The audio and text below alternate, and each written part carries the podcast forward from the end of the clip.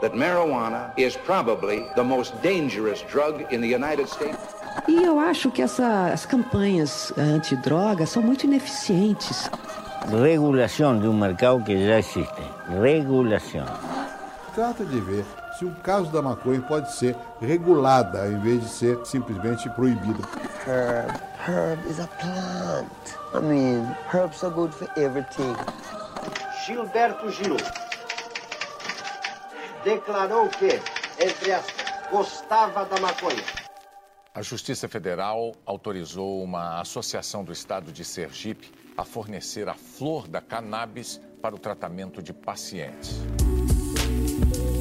Olá, eu sou a Anitta Crepe, jornalista especializada em cannabis. Nessa primeira temporada do Cannabis Hoje Pode, eu vou entrevistar pessoas que atuam diretamente no ramo para tentar entender como o empreendedorismo em cannabis, esse mercado bilionário e absolutamente promissor, vem se tornando uma realidade no Brasil. Fica aqui comigo que eu já volto.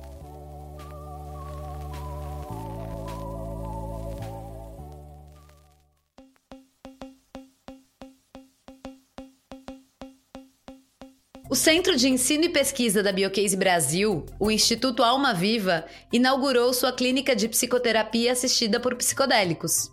Ela é voltada para o tratamento de algumas condições de saúde mental por meio de substâncias autorizadas.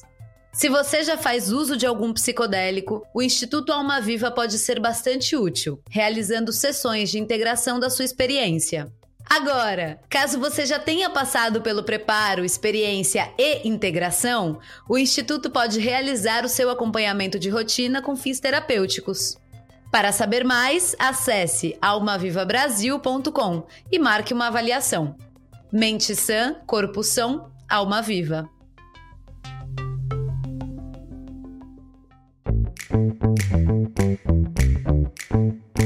Oi, oi, oi, meu povo! Cá estamos novamente com um ilustre convidado, aliás, ilustríssimo.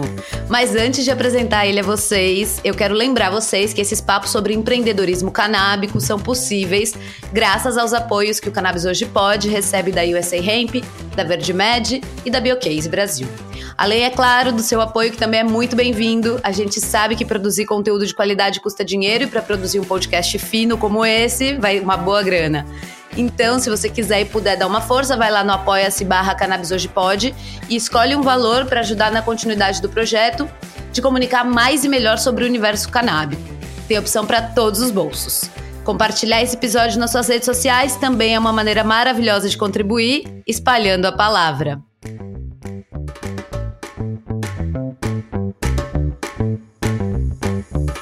Bom, eu sei que eu sempre digo que meu convidado do dia é o máximo por XYZ motivos, e normalmente é assim mesmo, mas meu convidado de hoje supera um pouco tudo isso. O cara vai além e a prova disso tá aqui mesmo no podcast. Eu já perdi a conta do número de vezes que ele já foi citado como uma referência no ramo e por pessoas das mais diversas áreas. Sem medo de errar, eu posso dizer que ele é uma unanimidade, o que é uma coisa rara, seja no ambiente que for.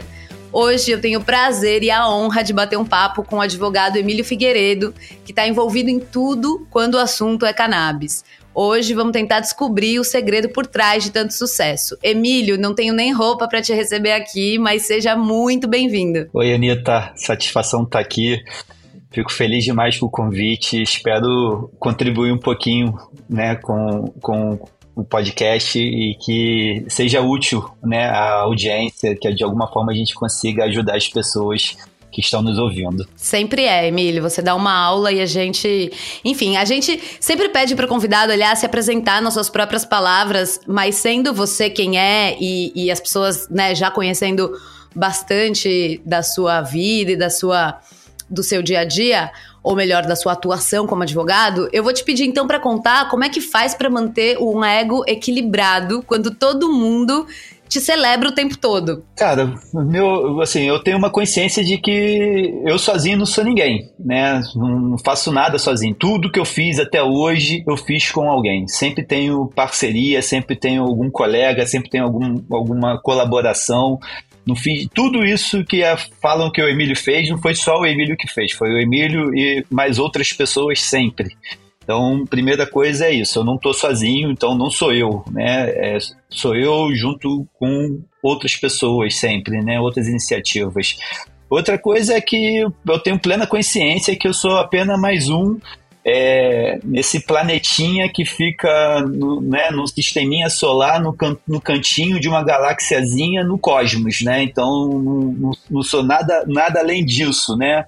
É, e tudo, tudo muito efêmero, a gente está aqui é, né, numa vida que eu estou aprendendo aos quase 45 anos de idade, que passa muito rápido, e se tem, se tem um sentido nessa vida, esse sentido é felicitar o próximo, né? Você trazer algo de bom para quem está é, junto com você nessa jornada. Então, é isso que eu tento fazer, né? Eu não, não deixo me levar pelas vitórias, também não me deixo levar pelas derrotas, tento realmente manter um equilíbrio que é, que é difícil, mas é necessário, né? Porque realmente a gente não, não conquistou nada. Tudo que a gente fala de cannabis, ah, aconteceu isso, aconteceu aquilo, infelizmente, a gente ainda vive uma realidade muito próxima de 20 anos atrás, quando eu nem estava ainda trabalhando nesse campo, né? Eu acho que no, no que é substancial a gente mudou muito pouco. Que lindo, Emílio. Bom, desde que eu concebi esse podcast e estava lá fazendo a listinha de convidados, o seu nome saltou em seguida, obviamente, e eu fui aguentando a ansiedade de te convidar para sentar aqui com a gente, justamente esperando pela retomada da votação do recurso extraordinário 635-659, que fala da descriminalização do porte de drogas para uso pessoal, que finalmente rolou. É, eu entendi que foi super positiva a sessão do dia 2 de agosto é, e o discurso do ministro Alexandre de Moraes, que surpreendeu todo mundo. O que mais me chamou a atenção foi o precedente do autocultivo de seis plantas fêmeas, que já havia sido levantado pelo Barroso, mas que Moraes reforçou. E o lance do Gilmar Mendes, que vendo que a coisa estava descambando pro vamos descriminalizar, mas só a maconha, e foi lá e pediu adiamento, no meu ver, para costurar nos bastidores um entendimento comum para descriminalizar todas as drogas, como seria o correto também, do meu ponto de vista, a ser feito. O que, que, você acha disso tudo? Ou seja, faz um resuminho pra gente do que você sentiu nessa retomada de julgamento e para onde você sente que a coisa vai se encaminhar a partir de agora, antes da gente entrar propriamente na entrevista. É, essa retomada é, é né, tardia, demorada, lenta, né? A gente acompanha esse processo desde dezembro de 2009, então já vão aí quase 14 anos. O processo começou o julgamento efetivo em 2015, né? Oito anos de, de, de espera. E essa, essa volta do, do andamento do julgamento ainda, por mais que o ministro Moraes tenha ido muito bem na fundamentação do voto dele, aqueles dados jurimétricos que ele trouxe foram excelentes, aquilo ali foi um tapa na cara da sociedade racista brasileira. Né? É, aquilo ali demonstrou com dados a desigualdade de tratamento, né, quando a gente deveria é, não tratar pessoas de maneira desigual, né, o poder público não poderia tratar pessoas desigual, a não ser que seja para igualada, igualar elas, né. E, então, assim, esse, essa retomada é, foi boa por conta do histórico do, do ministro Alexandre de Moraes, né, o histórico dele como secretário de Segurança de São Paulo, como ministro da Justiça, né, o, o jardineiro paraguaio, é, mas é, a forma como ele concluiu foi muito ruim. Né? A forma como ele concluiu limitando a maconha foi ruim, limitando em quantidades baixas. Quem consome maconha sabe que de 25 a 60 gramas. Não é dá pouco, para nada.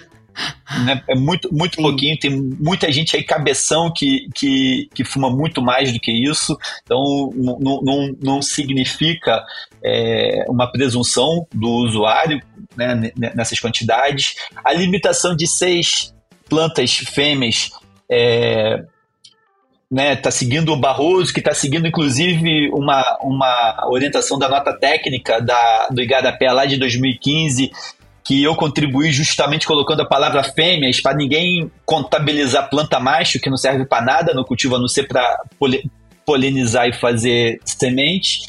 É, e essa retirada, né, essa, essa, essa interrupção do julgamento a pedido do Gilmar, por mais que ele naquele momento ele tenha expressado né, uma preocupação com o encaminhamento na direção só da maconha, é, o que parece nos bastidores é que vai ficar só na maconha mesmo, o que é bem ruim. Ah, né? você acha isso? Agora, Infelizmente sim, né? Parece que o, o, o, Supremo, embora ele não dependa de voto popular para se eleger, ele é suscetível à pressão da opinião pública, né? Ele, tá, ele não deveria também ser suscetível, mas ele é.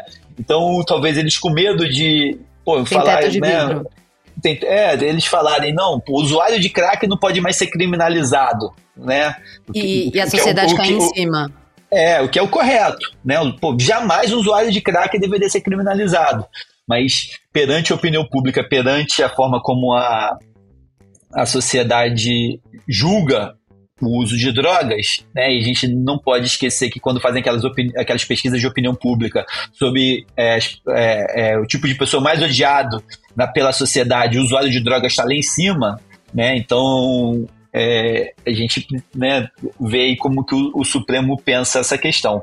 Então, assim, minha expectativa agora é que vai caminhar para uma maioria boa é, pela descriminalização só da maconha é, e a gente vai seguir a luta contra outras substâncias, né? Não dá para seguir é, criminalizando quem usa cocaína, quem usa crack, quem usa psicodélico, quem usa qualquer outro tipo de substância proibida. Não faz sentido. Emílio, então, assim, é, queria começar pelo âmago de toda essa questão.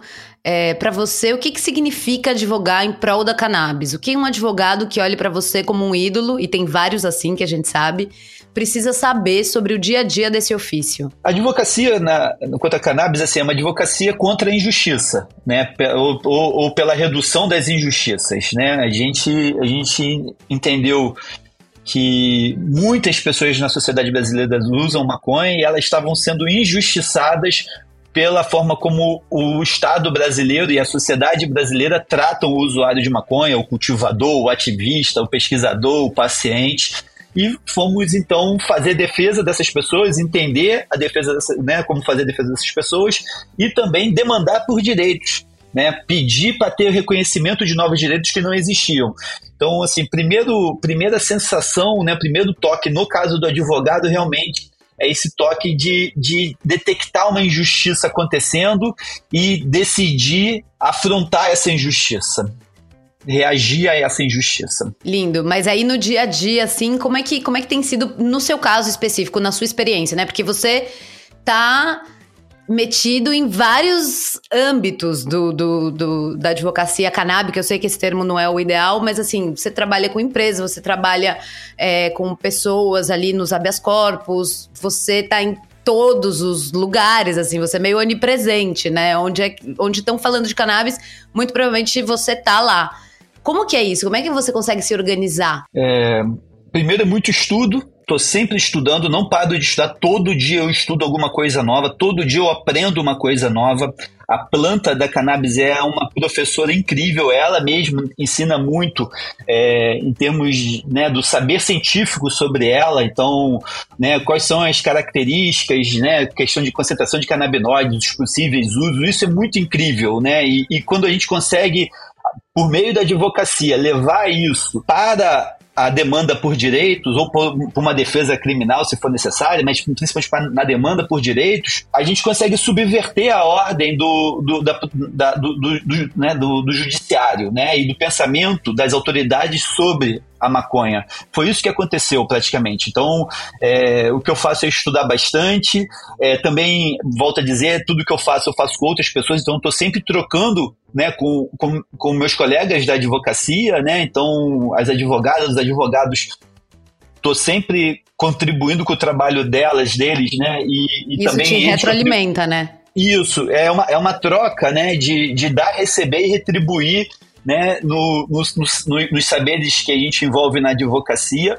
E isso, isso acaba fortalecendo muito, né? A gente criou uma rede de advogados muito, muito intensa, né? A, a rede Reforma, né? Um núcleo duro onde eu estou bem envolvido, né? Que eu, que eu, que eu criei e tudo mais, mas é, um, um grupo de advogados com mais de 300 advogados hoje que, que trocam informações sobre a questão é, da maconha no Brasil e isso acaba gerando muito impacto na realidade quanto à maconha. Mas então, assim, eu estudo muito, eu faço muita troca, eu trabalho né, dia todo trabalhando, fazendo reunião, escrevendo petição, indo para o tribunal, né, fa- fazendo, fazendo realmente a incidência em- enquanto advogado. e, e, tento manter minha cabeça equilibrada, né? Tento me manter é, bem mentalmente para poder estar tá sempre afiado para enfrentar os, os, desafios. Perfeito. E aí, pegando esse gancho né, de, de você ter falado da Rede Reforma, que é um coletivo de advogados antiproibicionistas, conta pra gente como é que isso funciona na prática. Como é que vocês se organizam? Como é que, como é que isso tá. E se alguém quiser fazer parte, como é que faz? Então, a, a Rede Reforma ela surge em 2014, né? Começa né, a ideia, a ideia da, de formar uma, um coletivo de advogados é uma associação formal, né? A gente tem CNPJ, né? É uma, é uma instituição que existe formalmente desde 2016. É, ela surge em 2014, quando eu fui a Amsterdã estudar a reforma da política de drogas. E lá no, foi, foi um curso que no final a gente tinha que apresentar o, o que, que vai fazer na prática, né? O que, que vai ser, né? O que, que, do que, que vai acontecer a partir desse, desse curso aqui. E aí eu tive a ideia de, de fazer um coletivo de advogados, né, que já era uma coisa que a gente já vinha ensaiando, né, de alguma forma, e, e eu, né, já tinha um parceiro, porra, na advocacia, que é o Ricardo Nemer, né, o, o Ricardo, a gente já vinha advogando desde 2010 junto, cotidianamente, então eu falei, Ricardo, vamos fundar um, um coletivo, vamos embora, e a gente começou a, ver quem, quem eram os advogados naquele momento que, que, estavam botando a cara pela maconha no Brasil, não só pela maconha, mas, mas pela reforma da política de drogas. E começamos a contactar e chamar naquele. Aí então, em 2016, a gente forma o, a, a, né, a funda a reforma com, com nove advogados. É, a gente nunca teve né, uma, uma, uma mentalidade empresarial, né, de crescer, de aumentar, de fazer gerar dinheiro. A ideia ali é uma troca Ajudar. muito é uma troca muito imaterial, né, do da gente se ajudar ali internamente, da gente se fortalecer internamente. Então, hoje é, somos 30 advogados, a gente tenta aumentar esse número, mas ao mesmo tempo a gente tem a gente se preocupa com, com a coesão do grupo, a gente tem que ter uma harmonia, até mesmo quando, quando rolou todo esse debate político dos últimos anos no Brasil, é, a Rede Reforma era um oásis, porque a gente estava ali em uma sintonia ideológica muito grande, né, de entender o que estava acontecendo para fora, né, no, no, Brasil, né, dessa disputa é, de, de, de né, de, de, de ideológica mesmo, né? Pessoas é, que queriam oprimir outras pessoas e a gente estava ali é, nessa, nessa resistência, então esse núcleo duro é muito importante. Uma e, família. Então, assim, a gente, é praticamente uma família, né? Igual família mesmo. A gente tem tretas internas, a gente, a gente discute, a gente tem nossos atritos, a gente tem nossas dissonâncias, mas a gente supera internamente. E a gente conseguiu viver isso muito forte ano passado, praticamente há um ano atrás, em agosto do ano passado, nós estávamos juntos, todos, praticamente todos, né? De 30, de, na época da 28. De 28, 21, fomos passar um final de semana juntos num, num, num sítio, e aí a troca foi muito intensa, a gente conseguiu realmente é, é, pactuar né, nossa, nossa união de uma maneira muito mais efetiva, porque muitos nem se conheciam presencialmente, né, pensar no tamanho do Brasil e tudo mais. Então, assim, é, muita gente pede para entrar na rede reforma e a gente não tem uma, uma, uma forma, ah, entra assim, ó, preenche esse cadastro aqui e entra. Não existe isso, né? Tem que, tem que começar a trabalhar com um, um membro, aí trabalha com outro, trabalha. Daqui a pouco você está trabalhando com cinco, seis membros da rede reforma, praticamente automaticamente você é trazido para dentro do, do coletivo, né? Porque você começa realmente a estar tá em relacionamento com, com, com, várias pessoas que compõem a rede.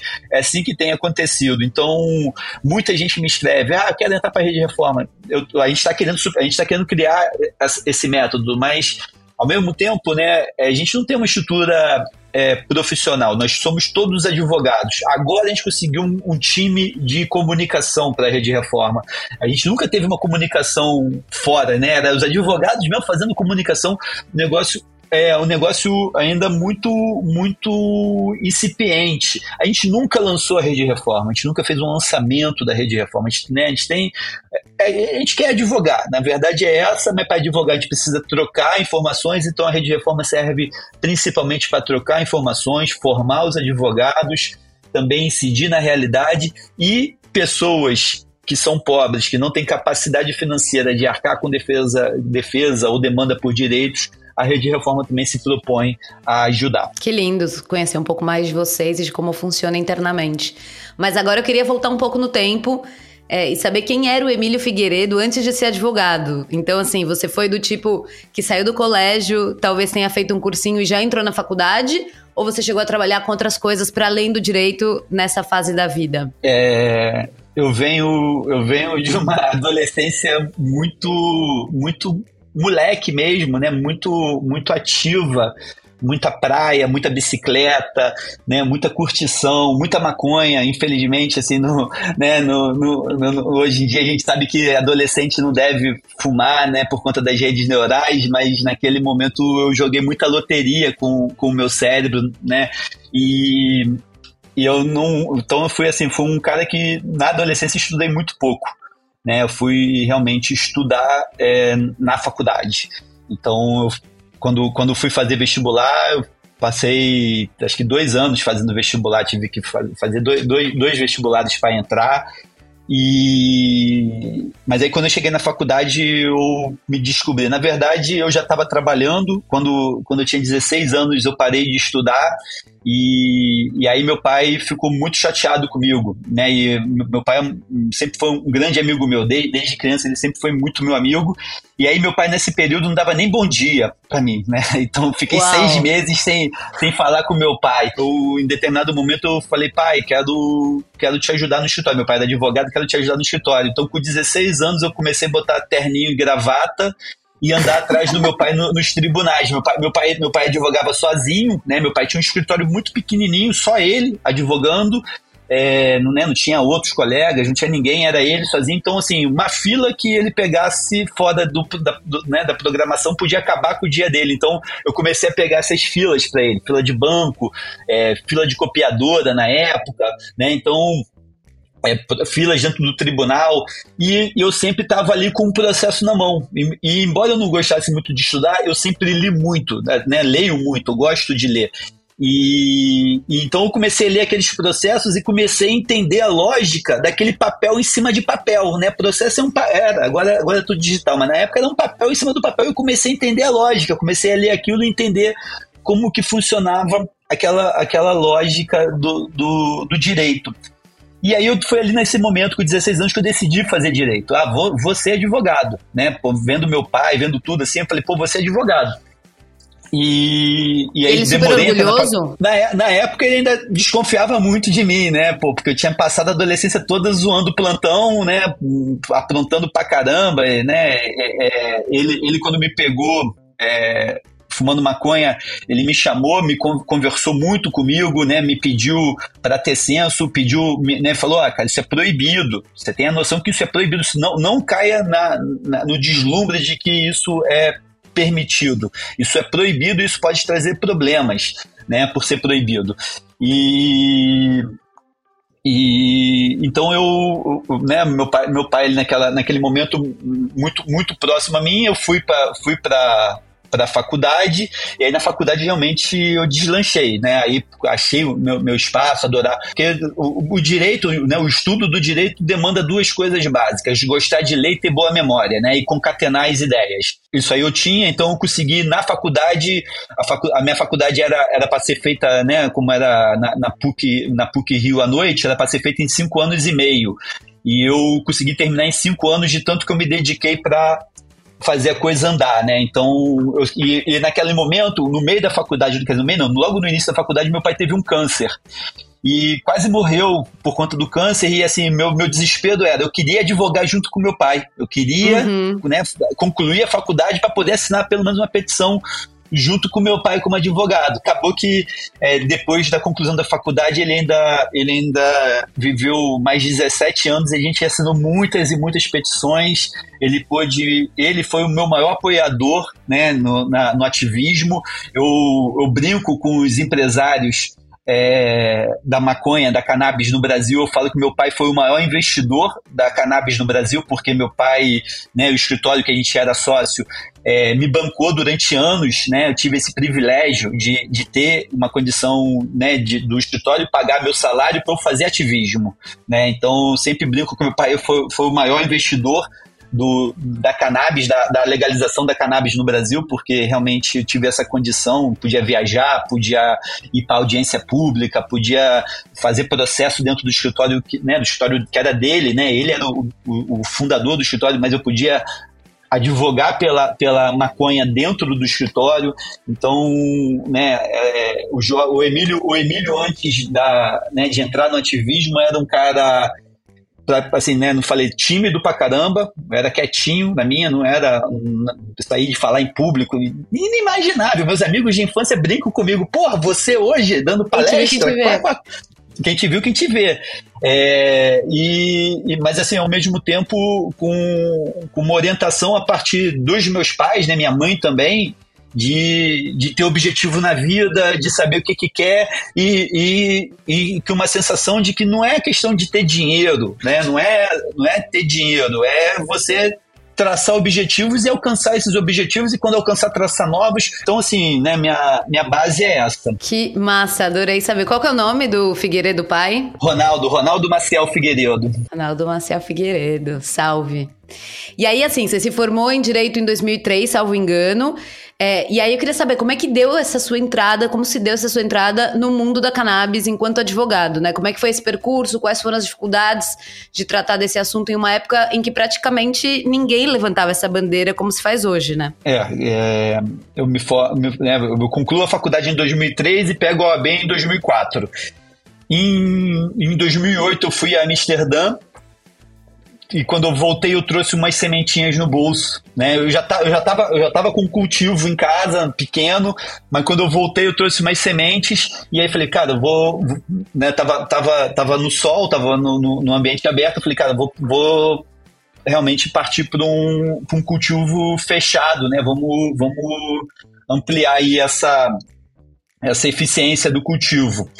E aí fui na, na época que no Rio de Janeiro o William Lantelme, fundador do Grow tinha uma loja aqui pertinho de casa. E eu fui lá, né? É, fui lá. E aí conheci o William. E o William, né, na época, na época eu tinha um blog, né, que eu, onde eu guardava jurisprudências sobre, sobre maconha e sobre o cultivo de maconha, né? Isso em novembro de 2008 e o William, eu, eu cheguei lá, mostrei para ele o blog que eu tinha, eu já era do Grow já estava dentro do Grow e aí o William vira para mim e fala assim, cara, você é advogado, você tem que, você tem que ser ativista, você tem que vir comigo para marcha da maconha. Eu falei, porra, bora, vamos nessa. Eu sou advogado. E eu já tinha uma experiência anterior de, de, de tratar com coisas polêmicas, porque eu, eu sempre gostei muito de, sempre não, né? Mas assim, é, já já 19, 20 anos comecei a gostar muito de música eletrônica e comecei a frequentar as festas de música eletrônica e era uma coisa meio polêmica, né, em termos de, de, de várias tretas que aconteciam e eu advoguei por alguma, em alguma dessas tretas. Então eu já tinha o know-how de advogar com algo que era polêmico, que era subversivo, que era a questão da música eletrônica. E aí o William me chama para a Marcha da Maconha. Eu O Universo Paralelo? É, no, o, o, eu já tinha ido para o Universo Paralelo em 2008, eu já tinha ido para o Universo Paralelo acho que três ou quatro vezes. É, quando, quando, eu, já, eu, o primeiro universo paralelo que eu fui foi em 2004. Então. Porra, né, velho, eu queria ter te encontrado lá no universo, mas meu primeiro, sei lá, foi 2016. Não, já, eu, já, aí eu já, o último que eu fui foi 2011. Então o William me chama pra, pra, pra ser ativista, pra ir pra Marcha da Maconha, e, né, e aí o mundo se abre, né? Então aí eu conheço Matias, Raoni, conheço o André Barros, primeiro advogado que, que me abraçou dentro do movimento foi o meu professor André Barros, Gerardo é, Santiago, também estava né, é, ajudando o jurídico da marcha. É, e aí foi isso, né? Já no ano, isso em novembro de 2008, 2009 a gente já faz a, a Marcha da Maconha, já participo da organização da Marcha da Maconha Rio de Janeiro, já começo a, a me meter.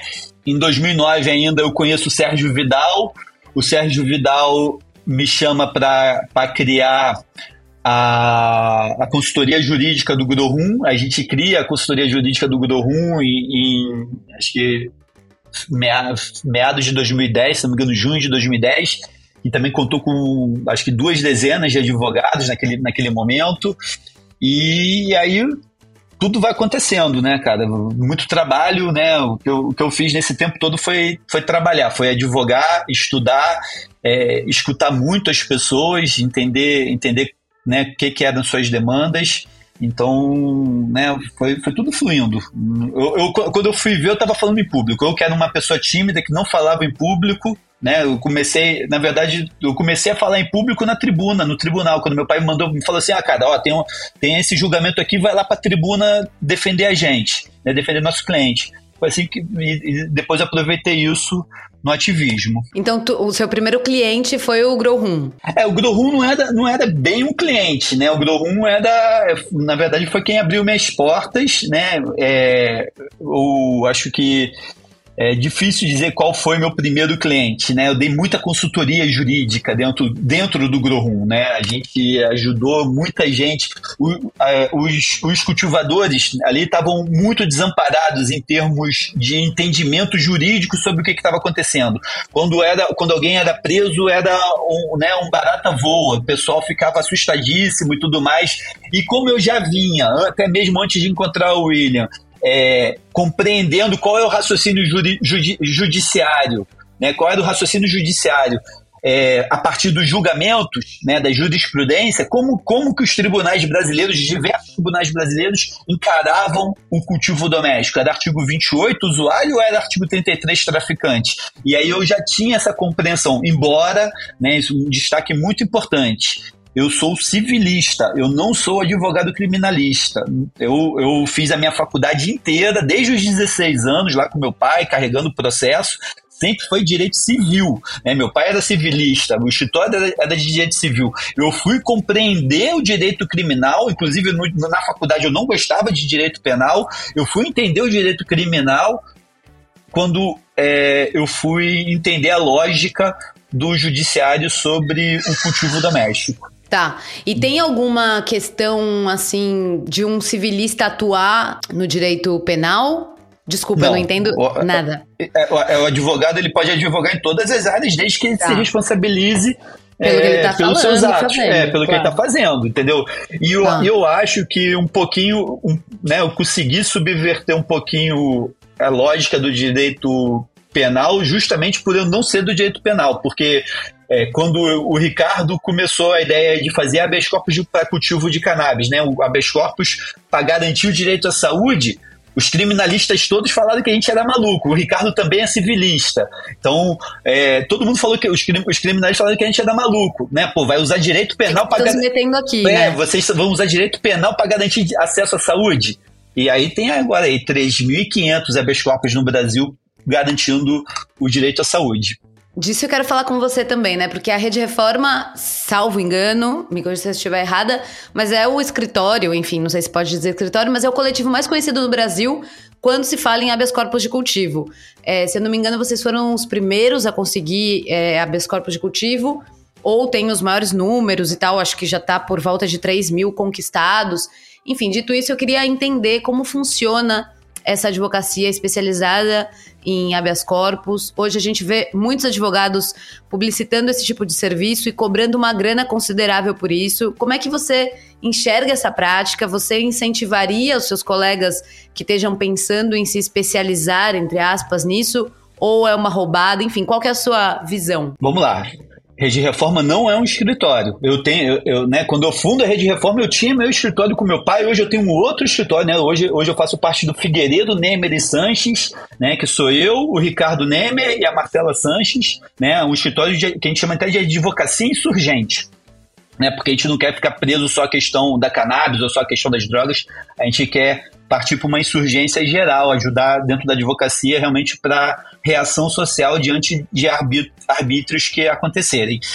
O que é, a Rede Reforma fez, né? A história do habeas corpus é o quê? O Ricardo, desde 2010, ele fica na minha cabeça. A gente é possível um habeas corpus, é possível um habeas corpus. E a gente fica ali em abstrato debatendo isso, né? E em 2015, em 2013 surgem as famílias das crianças com epilepsia, né? Em 2014 elas começam a pedir a importação.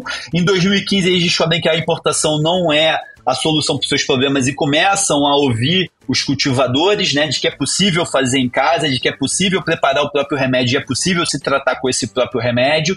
E em 2016 a gente começa a ter casos é, maduros para judicializar. Então, aquilo que era uma, uma ideia em 2010 se torna casos né, adequados em 2016. Então, a gente começa a entrar com os habeas corpus para as pessoas poderem usar o, o, o remédio, cultivar e usar o remédio. E o primeiro habeas que a gente entra é do próprio Ricardo. O Ricardo tinha tido a, a invasão da casa dele pela polícia. Então, assim, o habeas surge assim, né? Então, a gente, naquele, naquele fim de 2016, a gente fez a gente fez ao total três habeas corpus foram, foram nós e a Margarete fez o dela, né? A Margarete que acabou sendo a primeira decisão, né? É, é dela, mas o primeiro habeas corpus antes da Margarete já tinha sido dado entrada no habeas corpus do Ricardo e a Margarete estava muito próxima da gente, né? Ela, ela, ela ouvia a gente falando, ela também é advogada, né? Ela já ouvia a gente falando sobre o habeas corpus e ela decidiu fazer o dela e deu foi o primeiro a dar certo. Mas quatro dias depois do dela sai de uma outra família aqui no Rio de Janeiro e 20 dias depois, se não me engano, sai da, da Cidinha em São Paulo, né, que é o primeiro habeas corpus em São Paulo. E então assim, né, isso, isso, o habeas corpus surge dessa forma. A gente de início, como era uma, uma demanda por um novo direito, a gente só fazia pro bono, né, porque era uma coisa que a gente também estava aprendendo, a gente também estava desenvolvendo, também a gente via como uma função social nossa criar essa, é, essa, essa, nova, essa nova ferramenta né, de, de obtenção de direitos.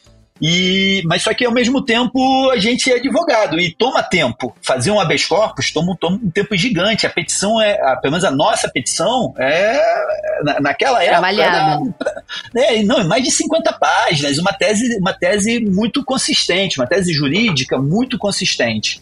Né? Então a gente, a gente é, começou fazendo pro bono, mas a gente tem também nossos boletos para pagar e a gente entendeu que também em determinado momento precisava cobrar. Na verdade, eu e o Ricardo só começamos a cobrar pelos habeas corpus quando a gente viu que tinha um monte de colegas já fazendo e cobrando pelos habeas corpus dele. Eu falei, porra, a gente cria a parada, a gente passou anos estudando se, né, pô, se, se tá todo mundo é, cobrando, vamos, vamos também nessa, vamos, né, vamos, vamos, a gente, a gente tem que ser remunerado porque é, os honorários dos advogados são sagrados.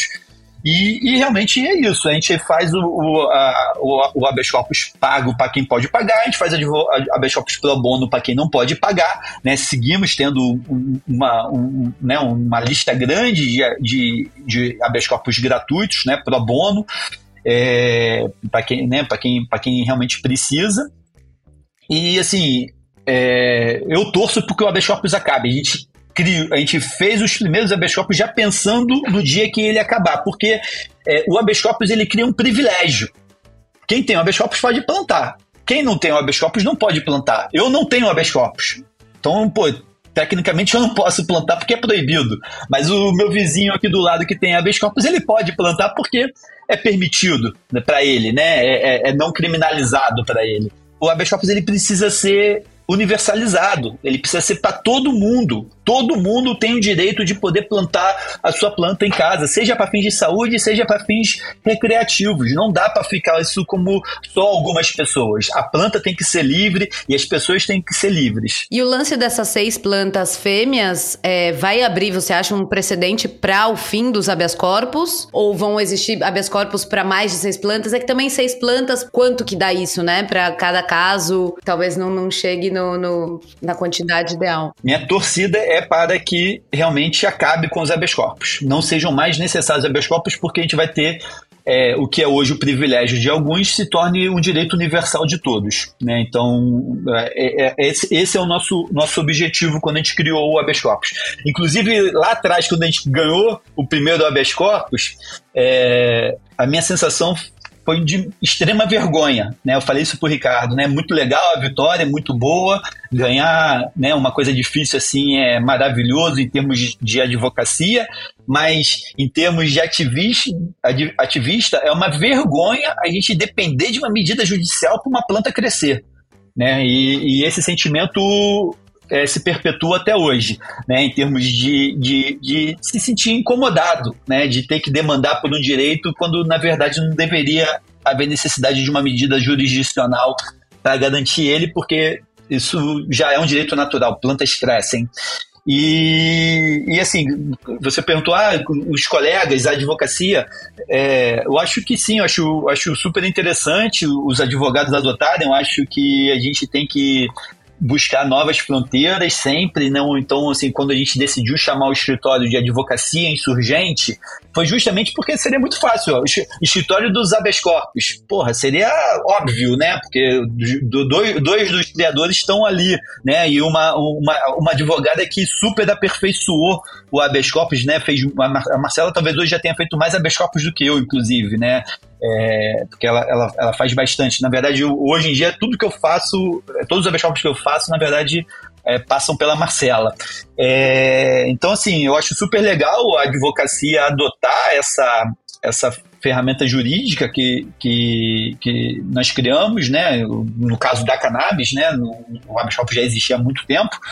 É, mas é, eu acho que né, eu sempre é, estimulo meus colegas a ir além, criar coisas novas, mas criar com responsabilidade. A gente passou anos esperando um caso adequado. A gente podia ter entrado com vários habeas corpus, a gente, a gente tinha um monte de cultivador amigo, a gente tinha um monte de gente que já usava medicinalmente a cannabis antes dessas famílias das crianças com epilepsia, mas a gente sabia que se a gente entrasse para um, um galego de dois metros de altura que estava com ansiedade e depressão, a gente não ia conseguir sensibilizar o, o, o judiciário como uma criança com epilepsia que realmente, né, que estava efetivamente tendo a superação da, da refratariedade do tratamento a partir do uso é, do remédio feito pelos seus pais.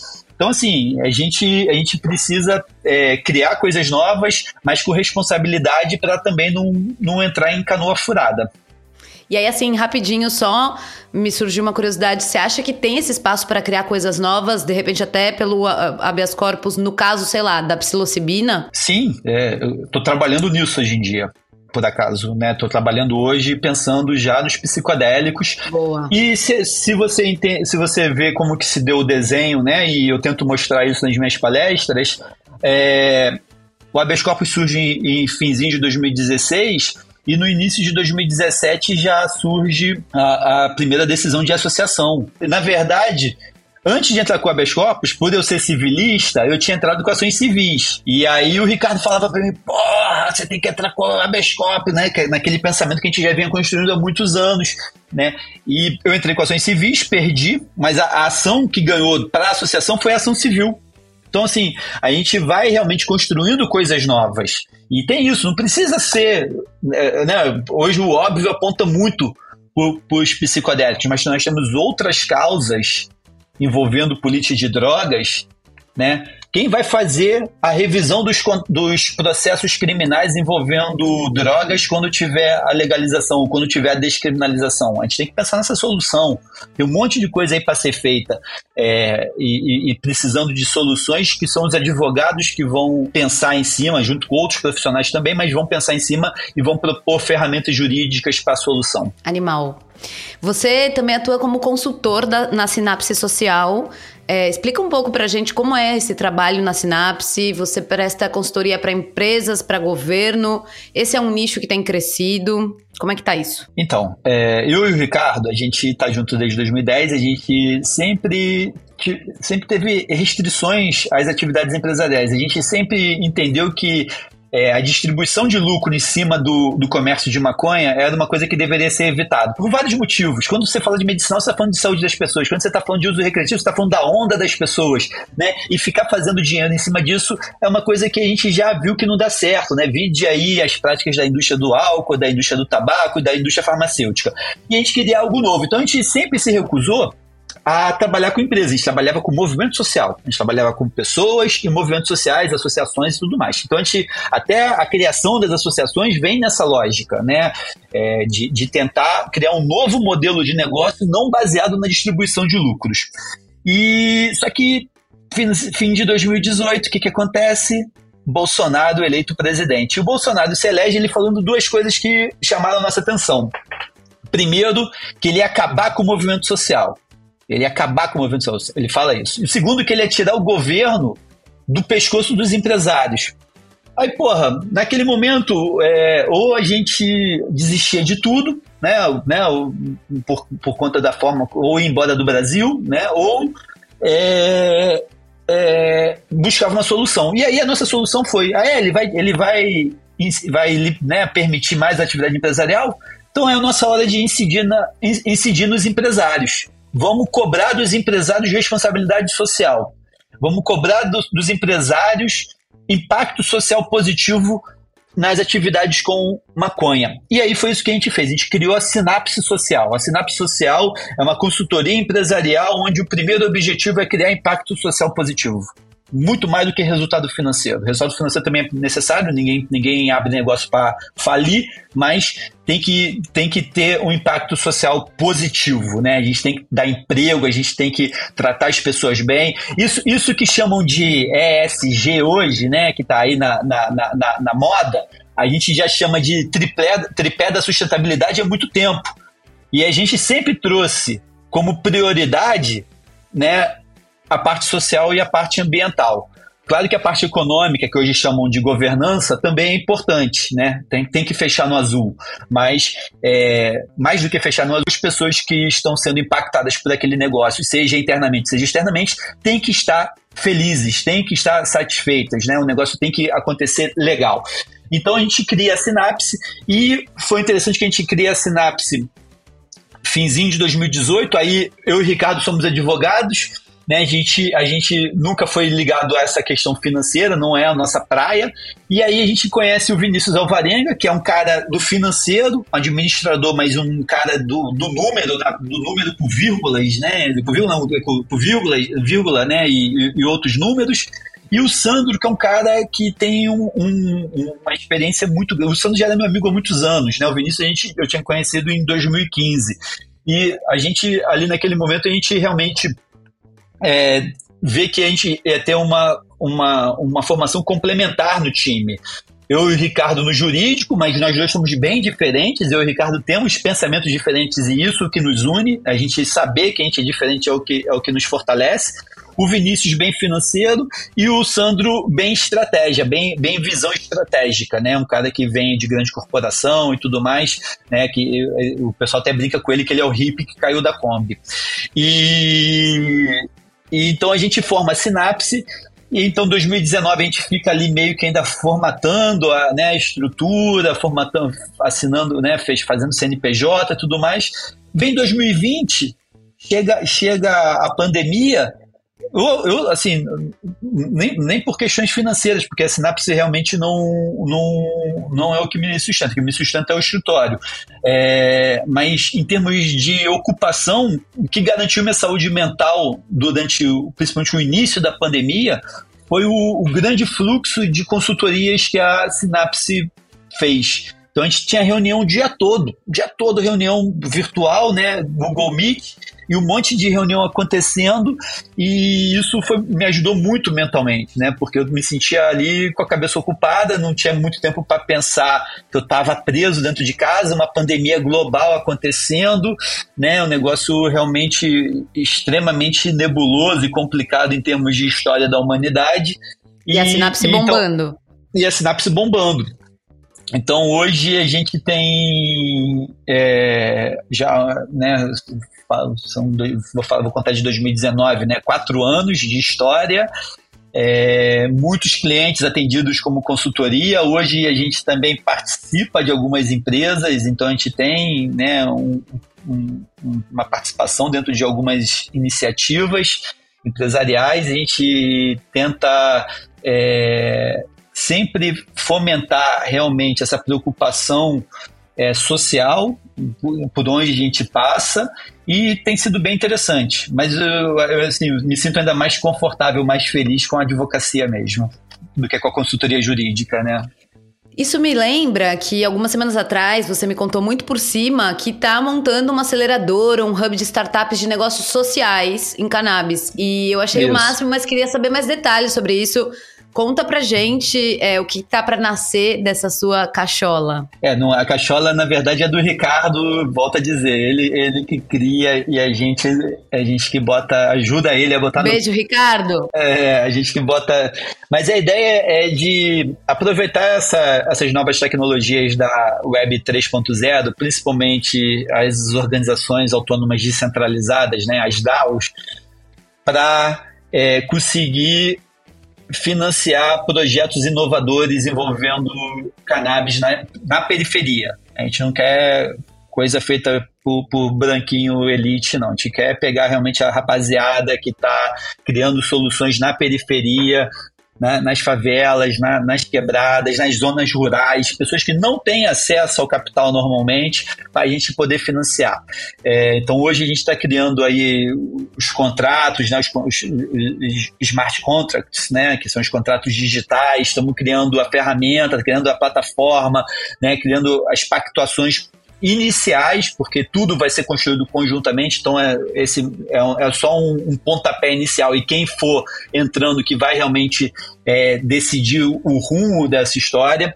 E a gente, se eu não me engano, a gente lança é, essa DAO agora na Expo Cannabis mês que vem, em setembro, é, Expo Cannabis Brasil, é, em setembro em São Paulo.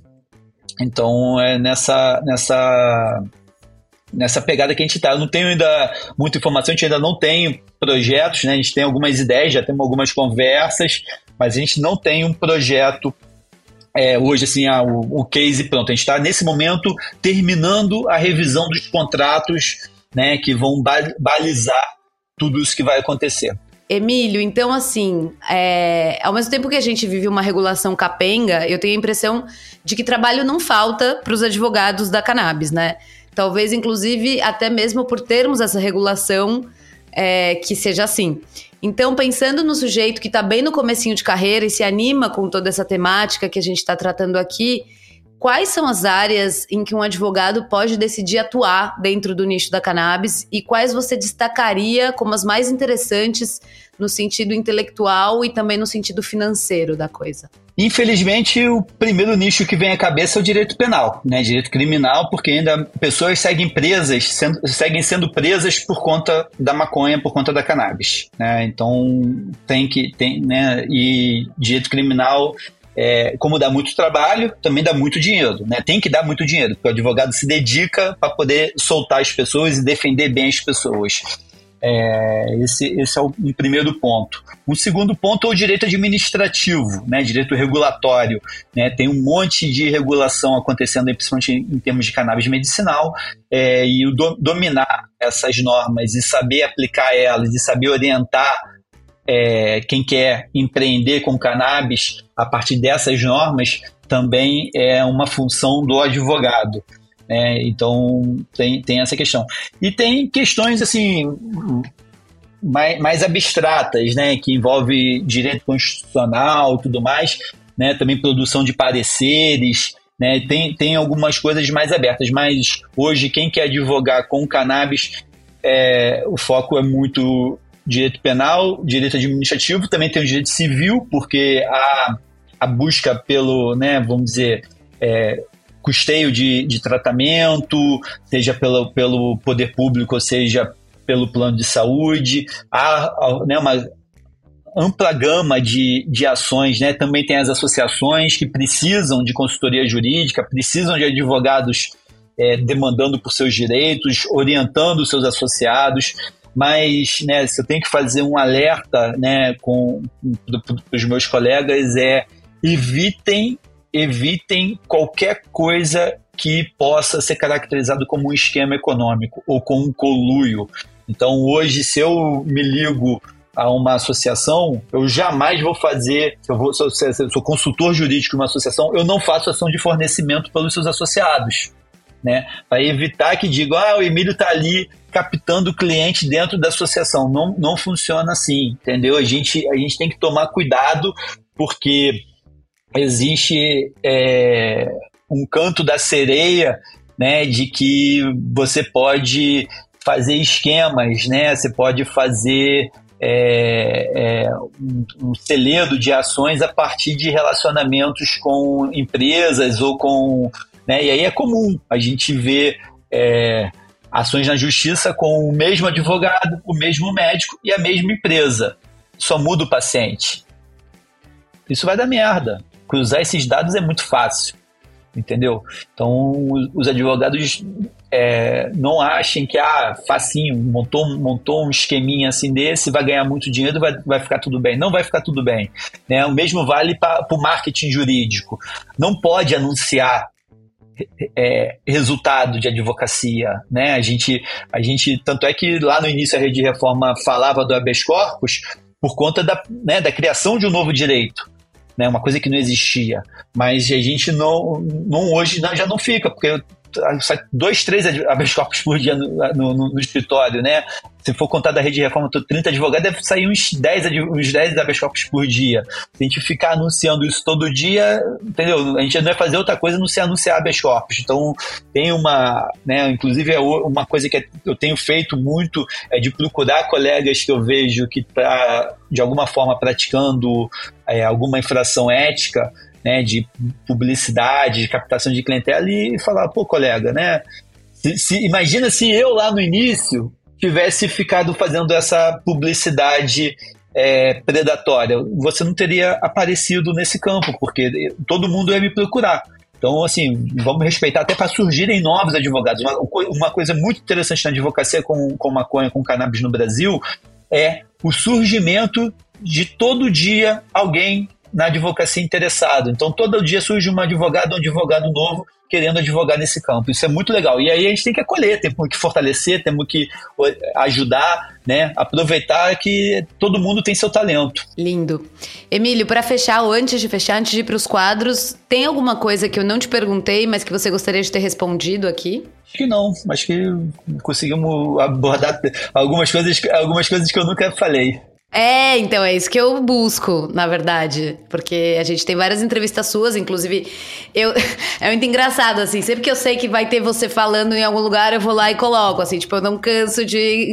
É no UOL, é não sei onde, é uma live, assim, eu sou audiência de Emílio Figueiredo. É, mas assim, é, é, é muito interessante, porque normalmente as pessoas me perguntam sobre o trabalho, né? Então aconteceu alguma coisa, ah, o habeas corpus, vai aí o Emílio fica falando do habeas corpus. Mas, por exemplo, ninguém sabia que eu era um adolescente tímido. Claro! Não, achei lindo a coisa do seu pai, de você ter é, começado com ele. Meu pai já tinha contado, né? Meu pai, meu pai, é, meu pai, meu pai, eu já tinha contado algumas coisinhas sobre meu pai, né? Mas assim, essa parte, né, dos 16 anos, de advocacia e tudo mais, realmente eu não, eu não, não tinha falado ainda não. Ai, que lindo. Ainda vamos fazer um, quero fazer um perfil sobre você aí. E aí você vai falar mais sobre o seu Ronaldo. Que Bom, perigo. é, então, é isso que eu quero. Ô, Emílio, então bora pros quadros? Bora. Bora lá.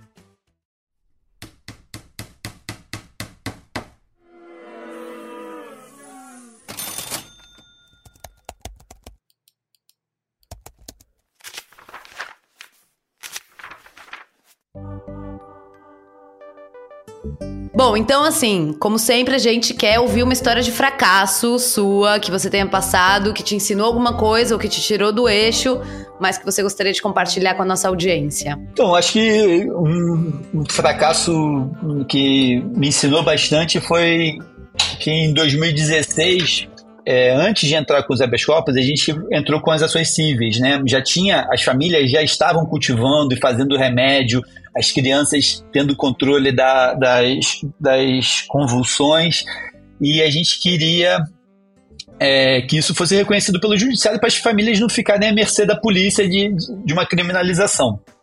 Então, é, né, e aí também a gente sair da defesa e partir para o ataque, partir para a demanda, né?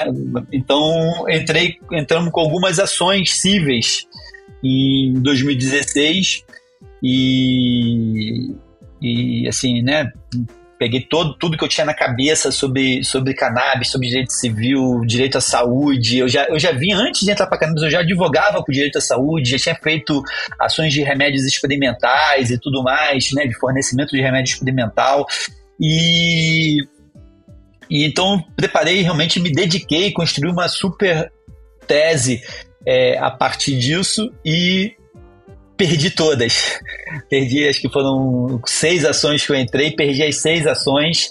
E foi nesse momento que o Ricardo virou para mim e falou assim: Porra, Emílio, para de pensar com a cabeça de civilista.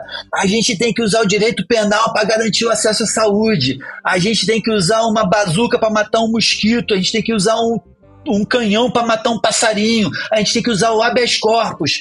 E aí foi essa virada que realmente a gente partiu para os habeas corpus, mas aquela, aquela estrutura da tese jurídica de direito civil que eu tinha utilizado para os pacientes é, foi o meu ponto de partida quando eu decidi né, ajudar a Brace e construir uma tese jurídica para garantir é, o, o, cultivo por associação. E então, aquilo que foi uma derrota em, no início de 2016 foi uma super vitória no início de 2017. Agora, Emílio, coloque-se na pele de um advogado empreendedor que queira entrar nessa indústria da cannabis e ele está com, com 120 mil reais na poupança. Se você fosse essa pessoa, no que você é, empreenderia hoje no Brasil? Enquanto advogado, realmente eu iria investir em, em cursos. Tem, tem cursos bem interessantes hoje sobre cannabis.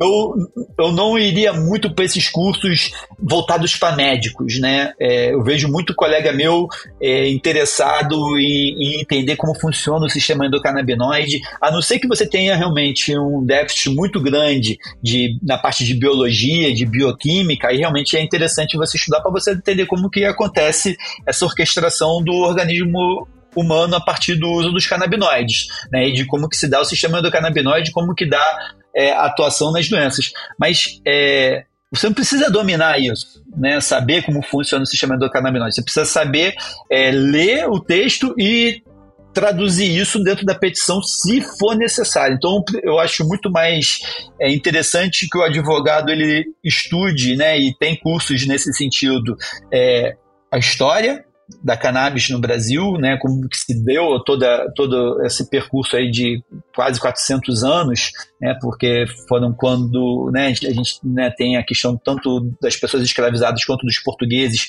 trazendo é, a cannabis para o Brasil, e isso, isso tem que ser dominado, e principalmente todo o processo de lá até aqui, né, que foi um processo de criminalização, de opressão, de, de encarceramento, de extermínio, né, de pessoas pretas, de pessoas periféricas, de pessoas pobres.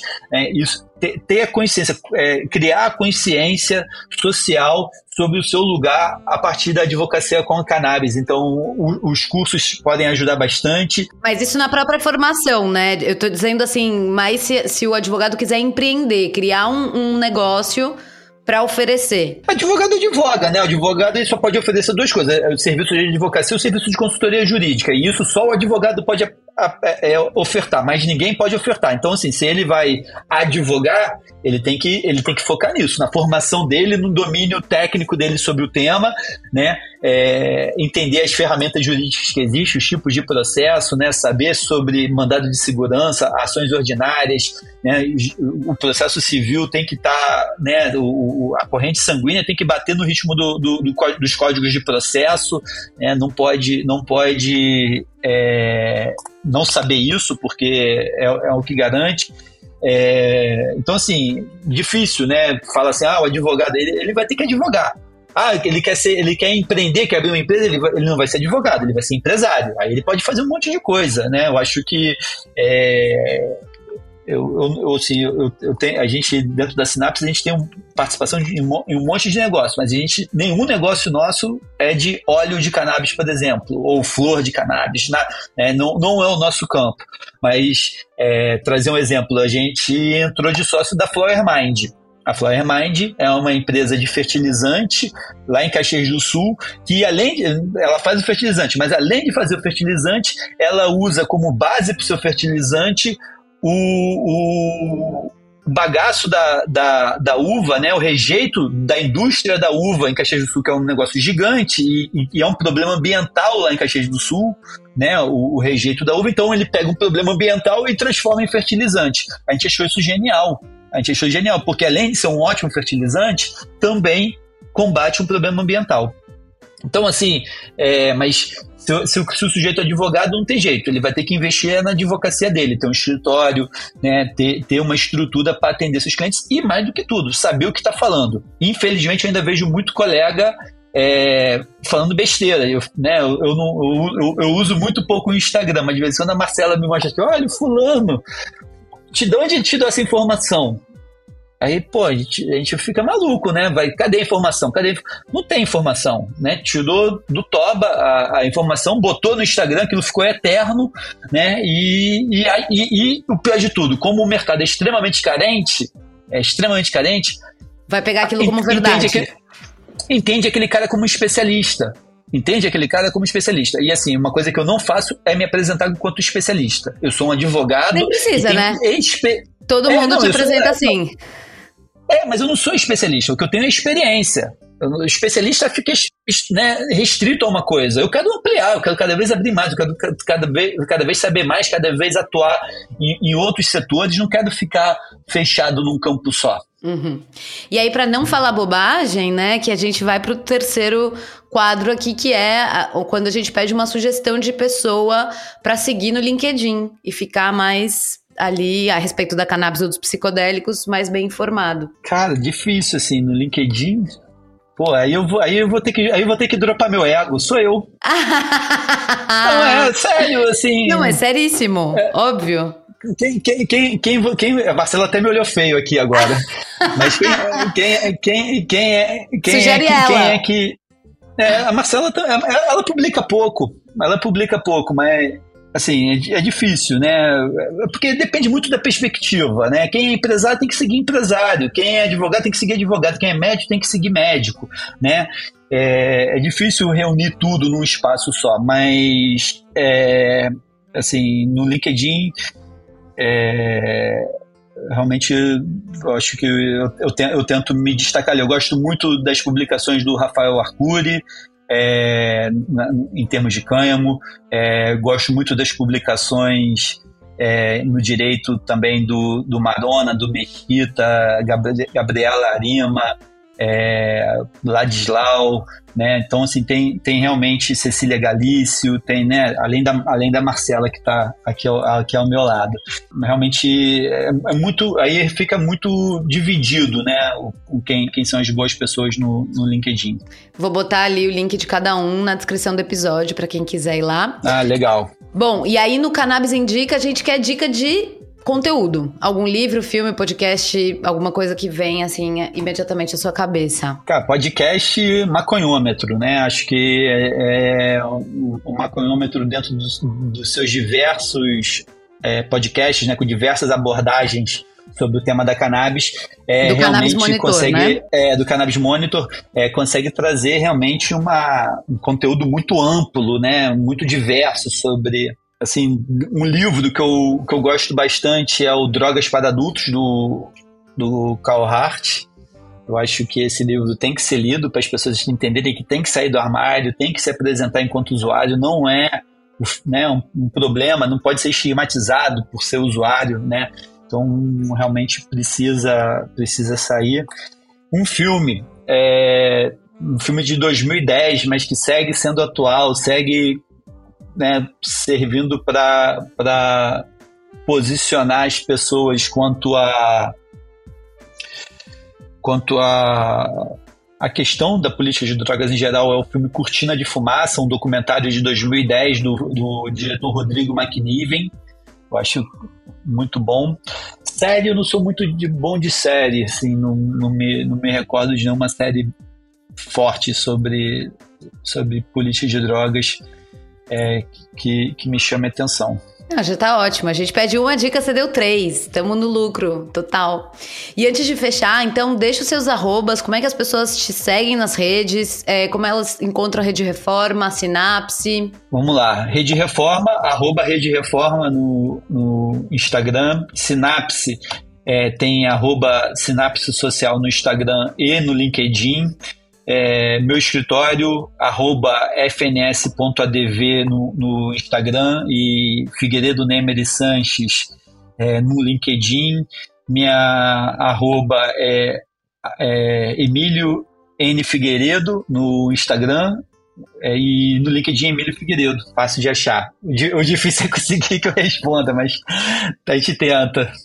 Não desistamos. Emílio, como sempre, conversar contigo é um imenso prazer. Eu invariavelmente aprendo coisas novas nessas aulas que você dá. Muitíssimo obrigada por ter vindo conversar com a comunidade do cannabis hoje. Eu tenho certeza que tá todo mundo nesse estado de graça que eu também tô. Valeu, Anitta. Sucesso pro cannabis hoje. Vamos nessa. Vamos nessa. Valeu.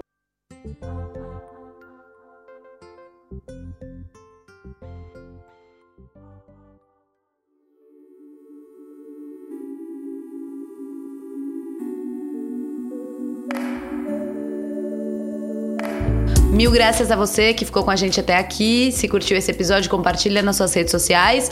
E se puder dar cinco estrelinhas, deixar um comentário nas plataformas de áudio ou no YouTube, a gente agradece de coração. Esses são detalhes importantes para que o conteúdo chegue gratuitamente a mais gente. O Cannabis Hoje Pode vai ao ar sempre às terças-feiras e é apresentado por mim, Anitta Crepe. O programa é uma produção da, Ele da Leopoldo Electrical Group e conta com o apoio da USA da Biocase Brasil e da Verde Med. Se você quiser se comunicar, é só escrever no cannabishoje.gmail.com e para ficar bem informado, bem informada sobre as notícias e curiosidades de cannabis e psicodélicos ao longo da semana, vai lá no perfil do Cannabis Hoje no Instagram, arroba Cannabis Hoje. É isso, pessoal. Um beijo e até semana que vem. Valeu!